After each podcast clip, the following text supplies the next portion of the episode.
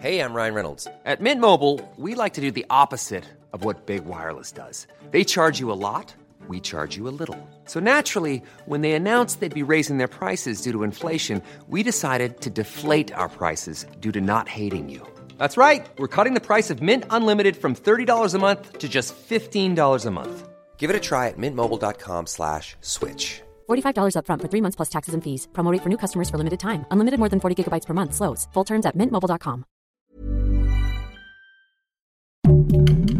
Heraldo Podcast, un lugar para tus oídos. Hoy, en primera plana, ¿esta tampoco? Al INA no le gusta la idea de colocar la escultura de la joven de Amajac en Paseo de la Reforma. Esto es Primera Plana de El Heraldo de México.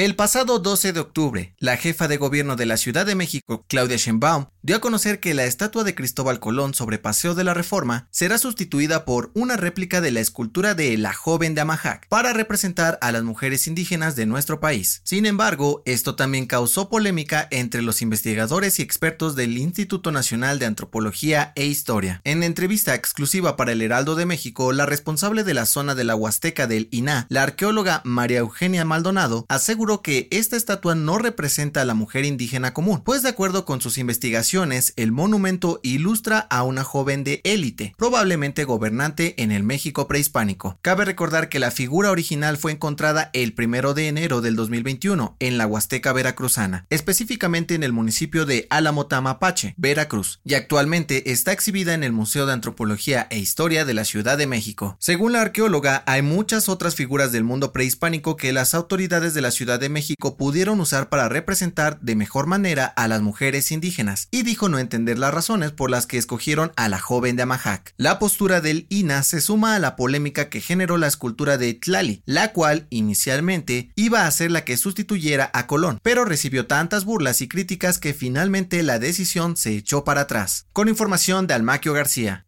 ¿Quieres estar bien informado? Siga Primera Plana en Spotify y entérate de las noticias más importantes.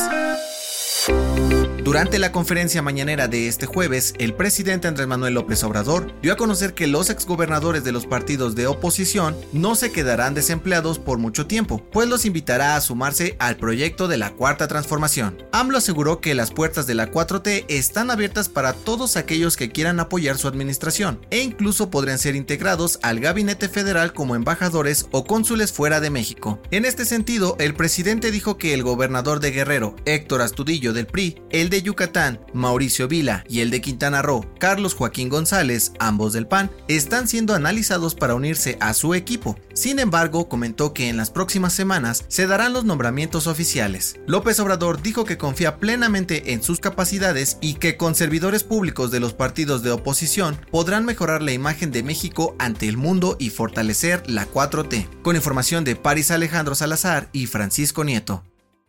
En otras noticias, el presidente de la Comisión de Energía, Manuel Rodríguez González, dio a conocer que los foros de discusión sobre la reforma energética de AMLO arrancarán en noviembre, en la Cámara de Diputados. En noticias internacionales, la Casa Blanca dio a conocer que el presidente de Estados Unidos, Joe Biden, y su esposa Jill visitarán al Papa Francisco en el Vaticano el próximo 29 de octubre, donde discutirán formas de trabajar en conjunto por el respeto de la dignidad humana, la pandemia de COVID-19 y cómo hacer frente a la crisis climática. Y en los espectáculos, este jueves Coldplay anunció que realizará una gira mundial en 2022 con su tour Music of the Spheres World Tour, el cual incluye tres fechas en México. La banda británica visitará Monterrey el próximo 5 de marzo, Guadalajara el 29 y la Ciudad de México el 3 de abril. El dato que cambiará tu día.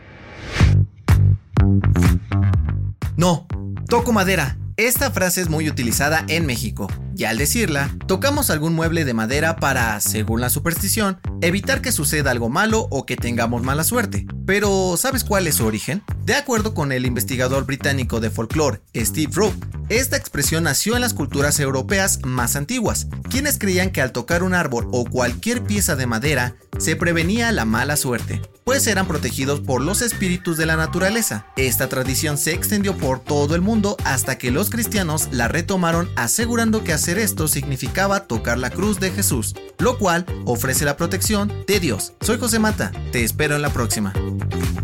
Esto fue Primera Plana, un podcast del Heraldo de México. Encuentra nuestra primera plana en el periódico impreso, página web y ahora en podcast. Síguenos en Instagram y TikTok como El Heraldo Podcast y en Facebook, Twitter y YouTube como El Heraldo de México. Hasta mañana.